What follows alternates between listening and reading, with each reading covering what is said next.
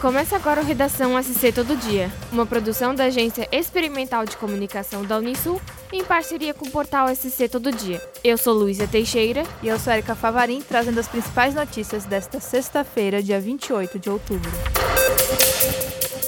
Mutirão Floripa Urbana no Capricho está dando uma cara nova para o centro histórico da capital. O mutirão de limpeza executou, durante esta semana, podas de vegetação, revisão e incremento da iluminação pública e sinalização viária, reposição das papeleiras, reparo e manutenção das calçadas, calçadões, vias e mobiliário urbano, além de limpar pichações e refazer pintura.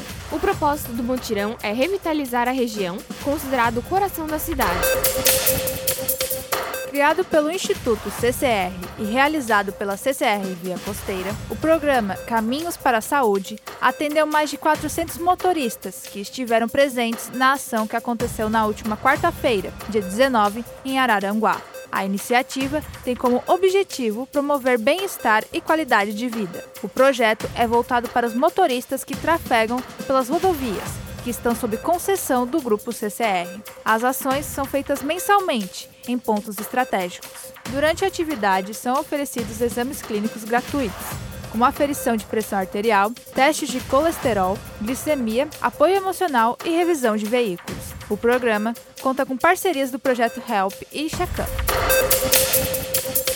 A presidente da União das Associações de Pescadores da ilha, Maria Aparecida dos Santos, criticou a sanção do prefeito de Laguna, Samir Amadi, ao projeto que atualiza os valores da balsa da cidade.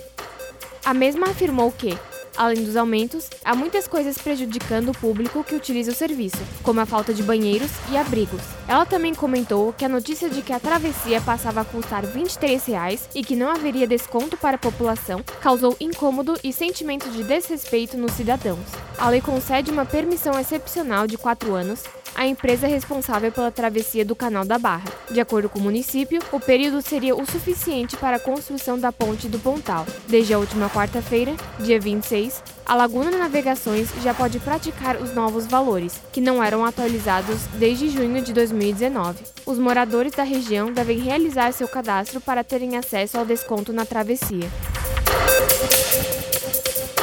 Nesta quarta-feira, dia 26, teve início nas rodovias estaduais que fazem parte da malha viária de Tubarão as fiscalizações para inibir os abusos que são praticados por alguns caminhões que transitam pela cidade. O excesso de peso danifica as vias, prejudicando e causando transtornos a quem passa por ali depois. A fiscalização será feita através de balanças instaladas pela própria Polícia Rodoviária Estadual. O limite varia de acordo com a capacidade de cada caminhão. A partir da fiscalização, o município aplicará penalizações a quem ultrapassar os limites permitidos, sendo elas multas e transferência das mercadorias para outro veículo. A Guarda Municipal de Tubarão atuará em parceria com a PRE. A responsabilidade de transferência será com o próprio motorista ou empresa responsável. Em Tubarão, são três rodovias que fazem parte da malha viária: SC 370, SC 390 e Ivane Freta Moreira. As próximas ações serão em ruas do município, que estão sofrendo com excesso de peso dos caminhões.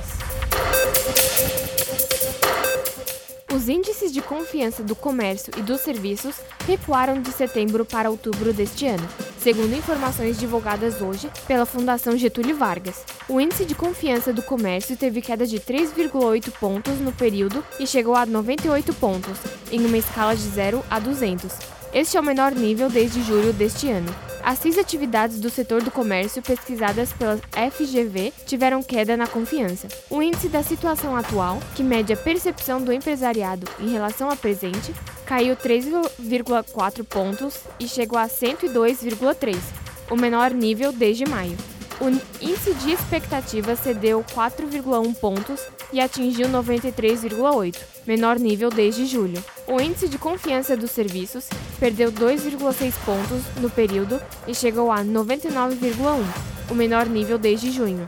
O índice da situação atual caiu 1,8 ponto para 100 e o índice de expectativas 3,5 pontos para 98,2.